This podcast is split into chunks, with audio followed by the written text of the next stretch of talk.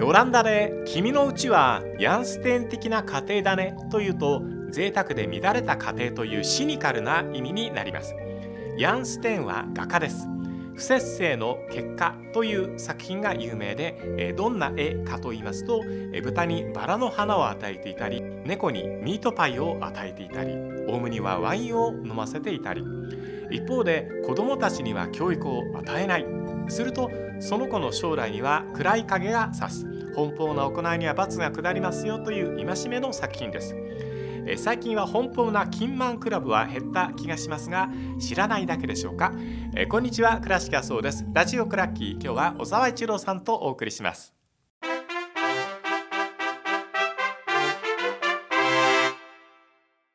小沢一郎さんです。よろしくお願いいたします。お願いします。えー、金満クラブ、えー、カタールなどに多かったものもちょっと最近元気ないのかとか、えー、やっぱりそのカタール系の石油資本のところがいろんな資金を注入していたクラブが今窮地に陥っていたりとか、やっぱり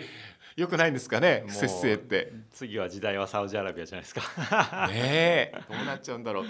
で2030年のワールドカップの立候補もいろいろあって小沢さんが応援している、まあ、スペインも共同開催国の一つとして名前を挙げていますが、はい、サウジアラビアがギリシャとかエジプトと一緒に、ね,、と一緒にやるっていうとえギリシャでやるの？と。パルテノン神殿のところでやるのかなとかエジプトだともしかしてピラミッドみたいのを作るのかなとかまあ僕はもうそういうチャラチャラした発想をするんで、はい、つい余計なことを考えたりするんですけどでもそうなると確実にままた冬開催になるじゃないですか。そうですね。いい加減だと思いませんか？FIFA いや本当ですよ。いいのかなと。ね。ねそんな FIFA がこうどうかなと思って持ってきちゃったカタール大会ですが、はい、残念ながらと言いましょうか面白い大会になって チェーっていう気持ちが僕今でもしてるんですけど、まあ、サッカー面的には大成功になりましたね。ね、はい、いろいろモラルとかね、うんこういろんなサステナブルとか、どこ行ったんだっていうものだったんですけども、はい、いろんな方にこの話題伺ってきました。小沢さんはこうアナリストとしての、えー、武器も携えているジャーナリストなんで、はい、えー、カタール大会小沢さんにはどんなところがどんなチームが、えー、あるいはこう最近のトレンドというのは何か見つかったのかという話をしていただきたいと思うんですね、はい、思うままにザックバラに伺いたいと思います。はい、まずは、まあ、戦術的なトレンドで言うとまあ、代表チームのクラブ化みたいな流れがここ数年特にヨーロッパの、まあ、ウェファのねコンペティションでネーションズリーグがありましたんでクラブチームのように戦ってるチームがやっぱり強いのかなとこう思ってたのが、まあ、スペインだったりドイツだったりしたわけですけれども。まあそういう中でまあ日本がぶったたいたからっていうのもありますけれども逆にこう監督がクラブチームのようにまあ選手をある意味で駒のようにして戦術的な多様性をもたらすようなチームが逆に弱かったなと。うん、確かに。それはなぜかというとやっぱりワールドカップのこの特殊性特異性があるとは思っていて、もう1試合にかかる負荷がもう誰もが想像を超えるぐらいに高いと。誰も想像できない領域。で何かが起こる。それはアクシデントも怪我人もそうですしいろんな要素がありますんで。で誰もそのカタールの地でのワールドカップをイメージできなかったっていうところも含めてやっぱり逆にこう監督がもうマネージャー的にこう選手たち気持ちよくやらせよう的な、まあ、ある意味選手主体で、まあ、局面局面で選手にピッチの中で選んでくださいと。僕は監督として外で君たちを見守りますっていうチームが今回は強かったなと。なるほど、ね、まあ、それが優勝がアルゼンチン。そのジャイアントキリングをした日本代表、うん、まあ言ったらフランスもデシャン監督は自分が戦術ではめ込むんじゃなくてもうこのセットで枠組みで、まあ、前線はエンバペ中心に攻めてねお願いしますで、まあ、選手任せって言ったらそうなんですけど、基本的にそういうチームの方がまあ強かったなという印象は受けてます謙虚目立たないあるいは風通しのいい監督っていうところが今回はうまくいった、うん、それだけストレスの多い大会だったということでもあるんでしょうね。だと思いますね。うん、だから、まあ、これがそのワールドカップ以外の今後の代表のチーム作りでいうとトレンドになるかというとなかなかそうはならないと思っていてまた UEFA が、ね、ネーションズリーグ再開しますってなった時にはやっぱり監督主導でしっかりとチームを作っていく形になると思うんですけど、うん、やっぱワールドカップの戦い方勝ち方はこれが今回のカタール大会がトレンドになりそうだなと思ってますよ。なるほどね、うん、うん、あのいろんな形とかいろんなスタイルがあってでそれに対して今回はこの環境だったから勝てたとかこの条件だったから勝てたっていうところがどの大会でもそうなんだけど特に目立った気がしませんか？そうですね、まあ、やっぱりこう過密日程でしたから普段の夏、6月開催よりも、まあ、中休みが少ない大会で決勝トーナメント入る時もやっぱ休みなく、ね、グループステージからそのまま突入の大会でしたので、やっぱり7試合駆け抜けるっていう意味ではなかなかハイプレスハイラインでアグレッシブなプレイインテンシティの高いヨーロッパのリーグとかチャンピオンズリーグのようなモダンと言われるような戦術はまあなかなか勝ちを目指すところはできなかったですよね、うん、逆にそこは割り切ってある程度守備でセットして我慢強くカウンターを打てるチームの方が戦術面では強かったっていうところも言えると思います。それがもうアルゼンチンであり、ね、こうクロアチアでありフランスでありっていうところが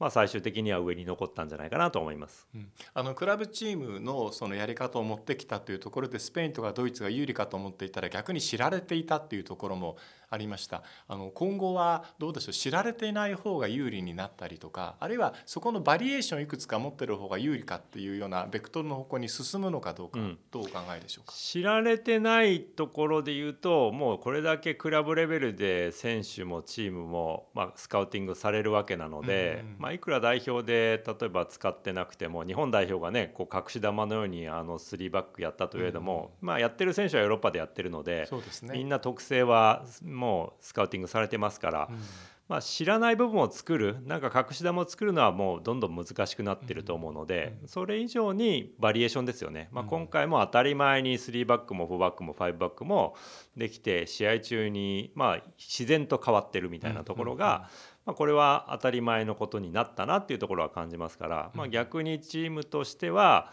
もうその監督が指示するまでもなく選手がなんとなくの感覚ノリでっていうところもあると思うんですけども、まあなんとなくこの時間帯だったら4バックにしとこうとか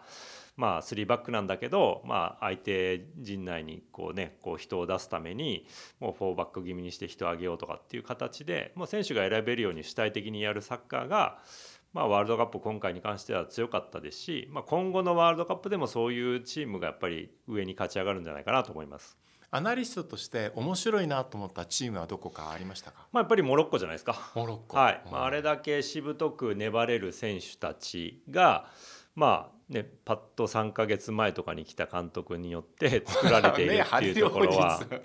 だから今回改めて思ったのはもうただモロッコももうそもそもヨーロッパでプレーしてるのみならず、うん、もうヨーロッパで生まれ育っている、うん、もうモロッコにまあ、ある意味でもしかするとあまりそ、ね、こう縁もゆかりもないような選手たちが主力になってるところを見ても、やっぱヨーロッパのフットボールベースでこう生まれ育っているので当たり前にパッと監督が来て吉田詰めでもできることが多いなと、システムも戦術もサッカーにも多様性に耐えられるだけの標準装備の戦術レベルが高いので、まあそういうチームがやっぱり、ね、こう勝ち上がるので、まあ、決してモロッコのサッカーが引いて守ってのカウンターだけではなかったですから、ね。まあ、むしろフランス相手でもね、うん、攻めなければいけなかったらあれだけフランスに攻め込んで圧倒できたわけなので、まあ、本当にやれることが多いチームでしたから、うん、そういうチームを見てると例えばまあ毎回ねこう優勝候補になるような国のみならず今後のワールドカップでも例えば日本我々日本がそういう優勝候補のチームにこう、まあ、勝っていってベスト8ベスト4を狙うっていうような未来はなんとなく見えるんじゃないかなと。希望はもらいましたよね。だからモロッコ代表にね、うん、あの決勝に残った2チームについてそれぞれ伺いたいと思うんですがまずフランスなんですがデシャン監督の続投が決まりました、はい、監督は長く担当している方がいいというのは一般的な意見でクラブチームにおいてはその傾向は間違いないと思うんですけど代表チームについても同じことが言えますか？代表チームはどうですかね、まあ、難しさもあるんですが、まあ、代表チームは常時日常で活動している、ね、こうチームではないので、うんうん、マンネリ化はそこまで起こらないと思うんで、はい、まあ、逆に選手を入れ替えることもできますし、うん、まあ、あまりサイクルのこだわりは代表チームに関してはないかなと思いますんでなるほど、まあ、デシャン監督がどれだけ長くなっても、うんうん。まあ、うまくチームは作っていくんじゃないですか。でデシャン監督の場合はフランスの強みはボンボンいい選手が出てくるので選手層でいうと間違いなくこれからも世界一。うんうんだと思いますからまあそういう意味で言うといろんな選手を特会控え試しながらチームを作れるっていうところの強みがあるので、まあ完全にセレクショナドールですよね、ね、セレクトできるっていう強みは生かせるので、はいはい、あまりフランスのようなチームの場合は、まあ、そのクラブチーム化しない監督戦術の枠組みではめ込むような監督じゃない方がいいと思うのでデシャン監督のタイプ。まあジダン監督でも良かったとは思いますけど、まあ、そういうカリスマ性があってあれだけのスター選手を手なずけられるようなマネージャー型のタイプが合ってると思います。なるほどね。でアルゼンチンなんですけどこれどういうチームだったのかっていうのを本当に聞きたいと思うんですけど南米っぽいのかヨーロッパっぽいのか、うん、実はその正体はどういうものだったのかっていうのを小沢さんはどうお考えですか？うん僕はどちらかというと南米っぽかったかなとは思ってます。はい、でそこはやっぱり球際の激しさのアルゼンチンサッカーの原点それプラス、まあ、メッシのためにハードワークできるってなかなか今のサッカーのトレンドであれば一人の選手に依存ししながら他の選手がその選手のために、うん、汗水流して働くハードワークするって難しくなってるんで、うん、まあ、そこをうまく持たせたシステムを作ったっていうところで言うとまあ南米だと多分空中分解すると思うんですけど まあアルゼンチンだからこそメッシがいてスカローニ監督がいたからこそ成り立った、うん、システム優勝チームかなと思います。なるほど、うん、コーチ陣もね良かったですね本当アジャラがいたりアイマールがいたりサムエルがいたり、はい。ええ、だからまあ僕も長年ね、アイマーラージャラはよく見てましたし、まあうん、アンダーの、ね、代表なんかをやりながら、うん、うまくああいうねレジェンドたちが、まあ、スカローニ監督のもとに集まって、うん、ね、最終的に結果出しましたんで、はい、まあ、アルゼンチンサッカーにとっても、ね、一時期は本当にタレントが枯渇しているとか、うん、ねこうペケルマンチルドレンがいなくなってなかなかスター選手が出てこないみたいな育成の課題なんかは話されてましたけども、そこを払拭できるような今回の優勝じゃないですか？なるほどね、うん、日本代表どうでしたか？いや日本代表本当によくやってくれたんじゃないですか、はい、まあ、本当に誰もが想像を超えるような活躍躍動ぶりだったと思うのでそうです、ね、まあ、そこ、まあ、日本代表の活躍があれだけ凄まじかったからこそ、うんね、ワールドカップの期間中日本の日本中がこう、うん、ワールドカップや日本代表に乗っかれたっていうことじゃないですかね。これ大きいと思うんですよね、うん、僕やっぱりこうなんていうのアベマ t v が特に無料で放送してくれた。無料で SNS と連動したりすると、まあ、バズるということもあるのかもしれないけどもたくさんの人が話題にしてくれるっていうのはもちろんだから安倍が見られない環境の方もいらっしゃったと思ってそれは地上波であったりとか NHK だったりとかしたと思うんですけどたくさんどうやって見られるかで見ることで得をするんだっていうふうにみんなに思わせる価値があればそれを競技は成長できますよね。いやそうじゃないですか、えー、ちょっとワールドカップの魔力も感じましたよね。うん、まあ、そこで言うとアベマがやっぱり本田圭佑さんを解説に据えて、うん、日本代表はああいう解説をしてもらったところも大きいと思いますし、はい、ね、そこをそれこそまあ SNS とうまく、ね、こう連携をして、うん、日本代表があの試合が終わったらあるいは試合中にどんどんああいうねショートの動画を上げていくみたいなところも、やっぱり拡散シェアしてもらうための工夫はまあ、柔軟に ABEMA さんがやってくれたんじゃないかなと思いますんで、まあ、そこはうまくねこう時代の波との乗れたのかなと思いますけどね。技術的なものも今やこうグローバルで隠すことができない時代になった。と同時にいろいろ宣伝とかあるいはプロモーションということに関しても自在であるべき時代にこう入ってきているという状況の中で今回のワールドカップでここのところがこれからのトレンドにつながるから例えば自国の J リーグでもいいしあるいは好きな海外のサッカーでもいいからそういうところでこういった瞬間のプレーとかこういうところを見とくと面白いというアドバイスがあったら伺いたいんですけど。まあ、やっぱりワールドカップのような舞台って世界中の人が、まあ、日本中の人が注目する大会なんですけどじゃあこの流れが J リーグに、ね、こう流れてるかっていうとやっぱり期間が置いちゃうと冷めてしまう部分があるので、やっぱりそこをどうつなげていくかって考えるといかにいろんな人にサッカーを語ってもらうかだと思うので、やっぱりもっと今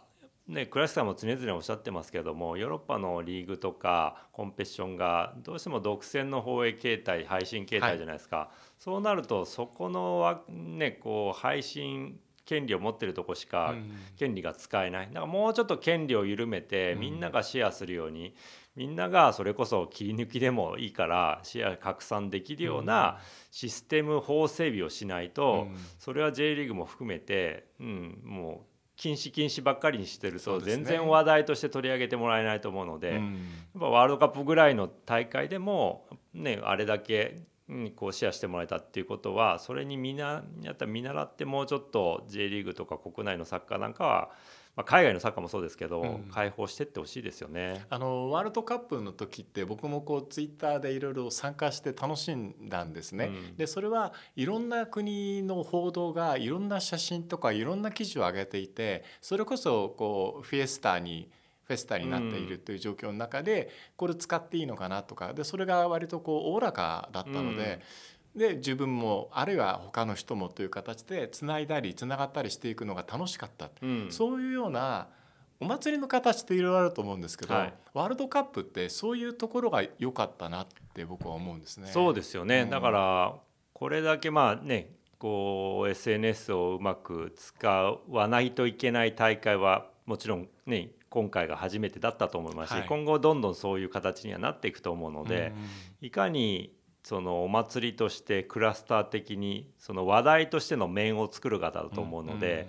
まあ点をいっぱいこう集めて結果的に面を作るみたいなことでいうといろんな人にやっぱりうまく使ってもらわないといけないので、やっぱりそこが課題なのかなサッカー界のとは思いますよ。だから今ねこうじゃあワールドカップが終わって久保がラリーガで三笘がプレミアで活躍してたら、やっぱりそういうねこうまあ、例えばハイライトであったりゴールシーンの権利は緩やかに、あまり権利だお金だって言わずにどんどん拡散してもらうような方向に持っていった方が最終的にみんなが幸せになるんじゃないかなと僕は思ってます。そうですね。僕その次のところも考えていて今 TikTok のような短い動画が多いじゃないですか。そうするとこうファインプレーとかすごいプレーの部分はその TikTok の中に収まるけどフットボールの面白さってその前の起点の部分が面白いのでそこだけ切り取った面白さみたいなところのリテラシーを上げていったらあこれはフットボール界のリテラシーを上げるということに関しては TikTok もやりようがあるのかななんて思ったりするんですよね。なるほどなるほど、うん、そういうのは見たいですね確かにね。ねだそういうふうにどういうふうに発展していかということに関して、今回のワールドカップはなんかいろんなヒントをくれた感じはしますね。そうですね。もうどんどん時代は変わっていくんで、またこれね今話してることは次の大会には通用しないと思いますしそう思います。例えば YouTube とか TikTok が今と同じような影響力勢いを持ってるかというとそうじゃないかもしれないから。全然多分違うと思います、ね、またどんどんその時に,、時にうまく乗っかってみんなに話題にしてもらえるように、うん、やっぱサッカー界全体で考えていくべきかなと思いますけどね。あの頃は良かったじゃなくて、うん、時代とともに歩んでいくっていうのがねいくつになっても楽しいことだと思いますけどね。はい、はい、小沢一郎さんにお話を伺いました。どうもありがとうございました。はい、ありがとうございました。